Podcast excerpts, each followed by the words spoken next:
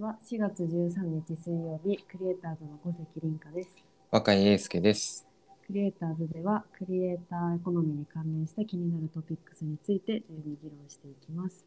今日の議題は、直近の TikTok 関連ニュースまとめです。よろしくお願いします。よろしくお願いします。はい。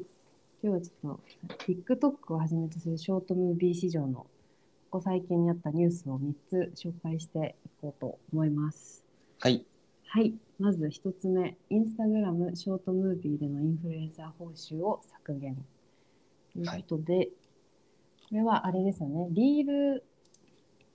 うん、うん。で確か海外だと、リール投稿すると、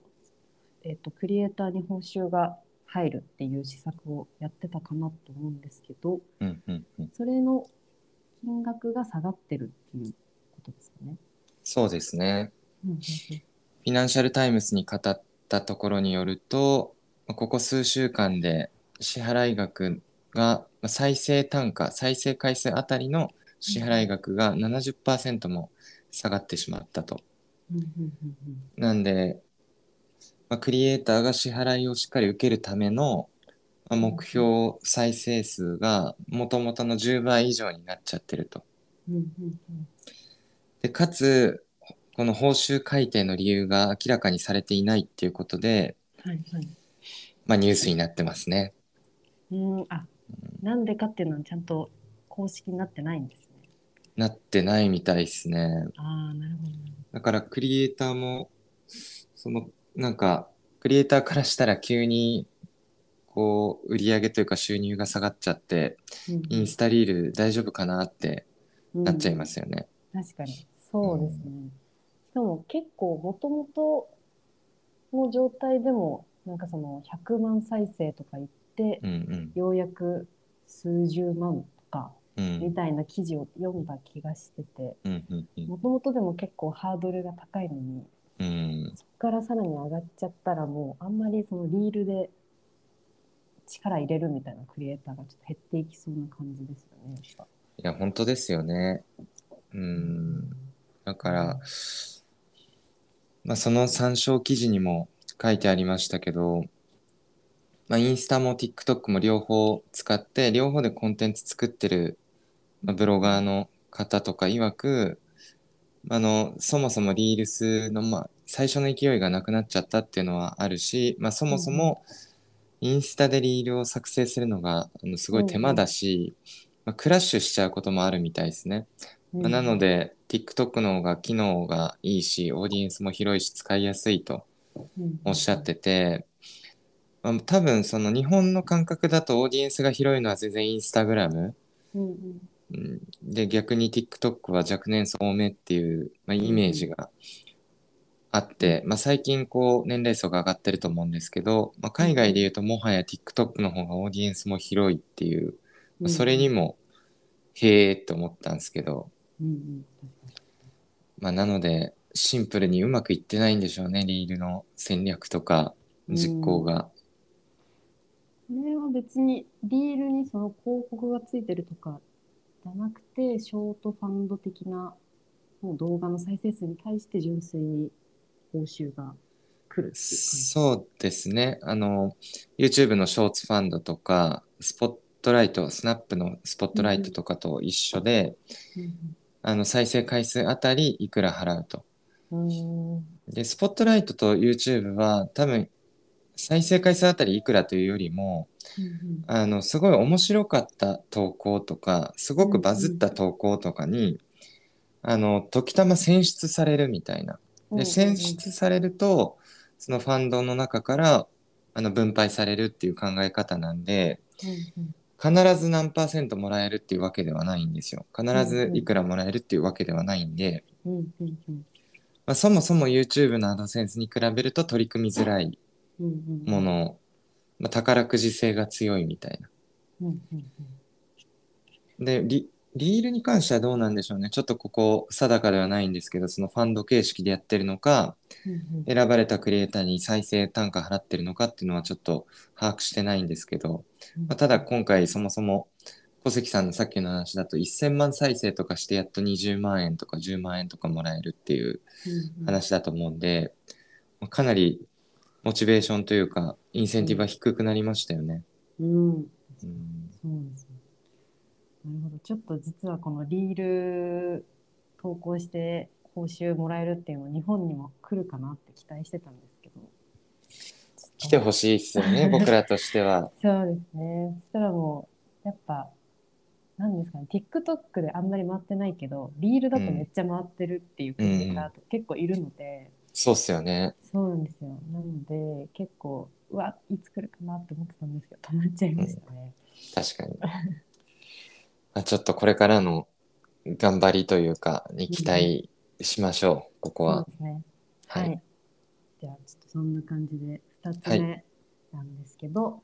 えっと、グローバルで T- TikTok が Twitter、Snapchat の広告収入を超えたっていうところなんですけど、そうですね。うんうんうん。これは、これは、まあ、ロイター通信によるとう。なんですすけど、TikTok の今年の広告収入が前年の3倍になると。なんでめちゃくちゃ伸びてるっていう話で、110億ドルに達しているってことなんで、うんうんあの、ちょっと今円安ですけど、1ドル100円だと単純計算したら、だいたい11兆円ぐらい、うんうんうんあ、嘘、1.1兆円ぐらいっていう感じですかね。で、さらにそれが、あー、Twitter と Snapchat の広告収入を超えてると。すごい。すごいですよねす。ごいですね。すごいっす。だから、まあ、ツイッターとかちょっと株価下がっちゃったりいろいろして、まあ、イーロン・マスクが株価って急に上がりましたけど、うんうんうんまあ、ポテンシャルはあるのにあんまり売り上げ上がってないよねっていう、まあ、そういうなんかイメージはあったんですけど、明確にもう TikTok にあうのん完全に売り上げ抜かれちゃったんだなっていうので、うんうんうんへーって思いましたね。うんすごいですね。う TikTok ん、の勢いが止まらないですそうっすね。そうですね。国内で言うとまだまだ多分ツイッターの方が広告売り上げ多いと思うんで、まあ、ユーザーも多いですし、うんうんうんなんで海外のこのトレンドを国内で追ってくれればというか国内が追いついていけばまあ TikTok の運用型広告もっともっと伸びそうなのかなっていううんうんうん。とこっすよね。そうですね、確かでちなみにメタ、Facebook のまあ Instagram 合わせてですけど、に。うんうん広告収入はクォーターで3ヶ月で3.26兆32ビリオンぐらいっていうことなんで、うんうんうんまあ、言うてもまだ10倍以上そうであすのメね。タの方が売り上げはあると。うんうんうんメタってなんだかんだ言ってすごいんですよねやっぱり売り上げ規模。すごいですね。なんかその、うん最近あんまりいい話というか明るいメロディうんーそんな聞いてないなっていう印象だったんですけど、うんやっぱすごいですね。すごいっすね。インスタもフェイスブックも。やっぱりフェイスブックとか特にあの発展途上国とかでかなり使われてるうーん。うんうんえー認識なんで、なんでその辺がこう、多分、順当に発展途上国がしっかり経済が伸びてくると、うんうんまあ必然的に伸びる、もっともっと伸びるっていう感じだったと思うんですけど、うんうんうんうんまあ、これからは TikTok とのせめぎ合いになるっていう感じでしょうかね。なるほうんまあ、なんで1個目のニュースはあのインスタがリールの報酬を削減するってことでほぼ、まあ、TikTok に勝つのを諦めたのかなというどうんうん感じでで TikTok 伸び伸びてるっていうのが2個目だったんですけどうんうん3つ目に行きますかこの まま。そうですね。で、三つ目が、えーっと、ちょっと待ってね。Facebook のショート動画、リールに Tik- TikTok など他社製アプリ、ちょっともう一回言います ね。三つ目が Tik- Facebook のショート動画、リールに TikTok など他社製アプリから投稿できるようにっていうところで、うんうんうんえーっと、TikTok とかの、TikTok、あバイトダンスが出してるあの、キャップカットとかうんうんうで編ん、集した動画とかが、そのままもうリールに投稿できるっていうそうっすね。ことで、ここれ TikTok から投稿する場合、ウォーターマークつかないんですかね ?TikTok のロゴ。ああ、それ、ついてなかった気がするんですよね。それこそ、あの、うちうーのん統括がやってるのを見たんですけど、あ Facebook に投稿してるのを。ええそうなんだ。はい、なんかこのついて間な、かったんですね。ついてなかった気がします。確か。うーん。それはいいな面白い戦略ですよね。ほん普通だったら、うんあの、このプラットフォームだけのコンテンツを集めたいっていう思いで、うんうん、各社ファンド、クリエイターファンドやってたと思うんですけど、うんうん、 Facebook はリールでファンドをやって、あんまうまくいかないなって思ったのかは置いといて、まあ、結果、クリエイター報酬をかなり下げることになって、うんで、どうするのかなと思ったら、他のアプリから Facebook のショート動画に出せるよっていううん、うんうんうんうん、だからもう独自コンテンツを増やすってよりも、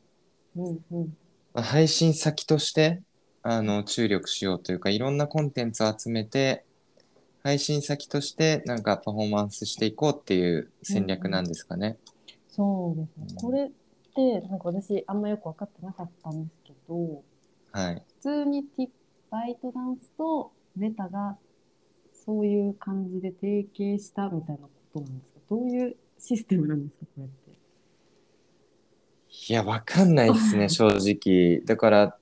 まあ2パターンだと思ってて、まあ、ちょっと調べればわかるかもしれないですけど TikTok がグローバルで API を公開してて投稿に関する API を公開してて、それを Facebook が組み込んだっていう話かもしれないですし、まあただもう TikTok 上から普通に Facebook 選べたってことはやっぱり TikTok とメタの間でそういうアライアンスをしてあの UI を用意したってことだと思うんで、うんなるほど。まあ、ちょっと手を取り合ったんでしょうねそこは。あーうんでもまあめちゃめちゃ便利ですよねやっぱそのうん TikTok に一回上げちゃったら、いちいちウォーターマークとか取ってリールに上げてるっていう人とかもいたと思うので、これってインスタリールにも出れ出せるんですかなんかでも試したんですけどはい。リールに投稿っていうボタンじゃなくてなんか普通に投稿するみたいな感じになっててなのでフィードに普通のフィードとして投稿されちゃうリールなるほど。かもしれないっていう感じでちょっと試してみたいなと思うんうですけどーんじゃあ、あれなんですかね、あの、リールはあくまでも TikTok と戦おうで、Facebook は逆にいろんなところからの投稿を集めようっていう、うん Facebook とリールでもそういう戦略の差をつけて確かるにのかもしれないですね。そううん。でも Facebook のリール、僕あの、なんか、急に出てきたと思思ったんですよ。急にリール面できたな、みたいな。はいはいはい、でもなんか結構コンテンツ増えてるしうんうんうんうん、いいところにリール面ちゃんと置いてるじゃないですか。そうですね結構うん見やす、目に留まるところにあるので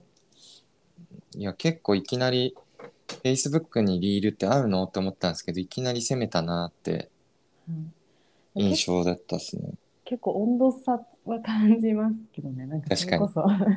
結構きらびやかなやっぱ投稿がうん、リール多くてそれが上の方に出てくるのにこう下にみんなの真面目な投稿があるみたいな感じで確かに。だいぶ温度差はありますけど、でも、やっぱ見られるんですかね、Facebook で。見るって。うんどうなんでしょうね。でも僕ちょっと見ちゃってますね今だと。ああ、そうなんですね、やっうんぱ。であとやっぱ Facebook としてはやっぱ企業とかビジネスライクに今だと使われてるんで、うんうんうん。まあ、その会社のアカウントとかお店のアカウント結構 Facebook ページあったりするじゃないですか、はいはいはいはい。その法人が使うっていう文脈でこうリールを捉えると、まあ、どんなことができるのかなっていうのはうん。うんまあ面白いチャンスが生まれてくるかもなとうん、うん。思ってますねだから例えばリールの運用に加えて Facebook アカウントのまあ集客支援 Facebook アドの配信、まあ、これをパッケージにしてサポートしますよみたいな会社とかうんソリューションとか出てくるんだろうなとか、うん。なるほど。確かに。なんかいろいろまたできそうですね。新しいそうですね。まあ、なので、この TikTok 対メタ、まあ、インスタグラムの戦い、すごい見もので面白いなというニュースでしたね、今回は。そうですね。その3つで今回はお送りしました。はい。はい。え関連リンクは概要欄に貼っておくので、気になる方は見てみてください。はいじゃあそんな感じで今回もありがとうございます。ありがとうございました。